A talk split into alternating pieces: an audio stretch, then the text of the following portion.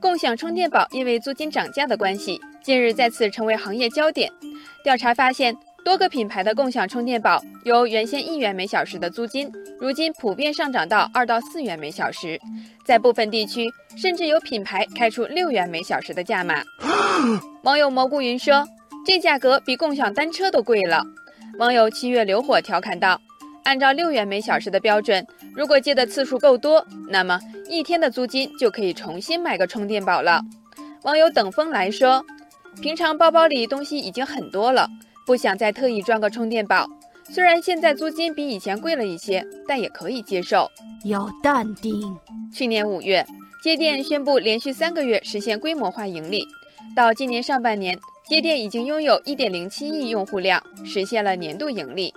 不少网友好奇的是，为什么共享经济里共享充电宝可以活得这么好？为什么呢？网友此时天涯算了一笔账，他说。按现在普遍两元每小时的租金算，如果共享充电宝机柜共有十二个充电宝的话，一般一天可以赚到四十八元左右，月收入能达到一千四百四十元，基本上三个月就可以回本，利润很可观。网友朝文道说：“要是搁两年前，可能很少有人会认为做共享充电宝能发财。”网友柠檬树也说：“两年前还以为共享充电宝就是用来骗投资人钱的。”王思聪就怼过陈欧投资的接电，觉得没戏。网友花落无声说：“目前共享充电宝的租借价格是由市场竞争决定的，相比之下，共享单车此前集体涨价，背后却是长期亏损和运营成本居高不下的不得已。”网友海峰说：“共享充电宝对自己来说已经是刚需了，毕竟手机电池的续航能力是个难以逾越的难题。”在吃饭或者逛街的时候，都习惯顺便充个电。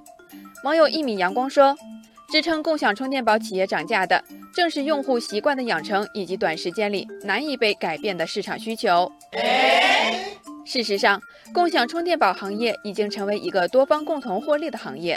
网友北街说：“现在下沉市场仍然面临较大的市场空白，共享充电宝企业开拓市场的同时，必然要向充电宝厂家订购大量充电宝。”网友云卷云舒说，有的门店靠着这门生意，月收入能超过万元。因为共享充电宝企业都是免费给门店商户安装机柜，而用户通过租借产生的费用，商户却可以和企业共同分成，而且分成都在五成以上。网友暖阳说，最近不少共享充电宝品牌开始进入电子烟行业，预计未来会把自动收烟机同步放到共享充电宝机柜旁边，渠道价值进一步显现。网友星辰大海说。眼下可铺设的渠道都已经被占领完了，所以扩充品类是必然动作，这样可以降低渠道的成本。但这也意味着共享充电宝的核心商业模式恐怕会进行重新讨论，充电只是其中一项收入业务，这里面还有着不小的想象空间呢。